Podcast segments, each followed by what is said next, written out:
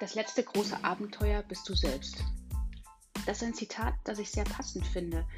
Der oberflächliche Blick ist zwar oft schön und erste Erklärungen bringen einen häufig auch mal weiter, aber so richtig reicht das häufig nicht. Und ähm, weil es sich lohnt, wie beim Experiment mal tiefer zu schauen und zu gucken, was dahinter steht und die richtigen Fragen zu stellen und vielleicht manchmal auch die falschen Fragen zu stellen, aber Antworten zu finden und dann mit den gewonnenen Erkenntnissen Entscheidungen zu treffen.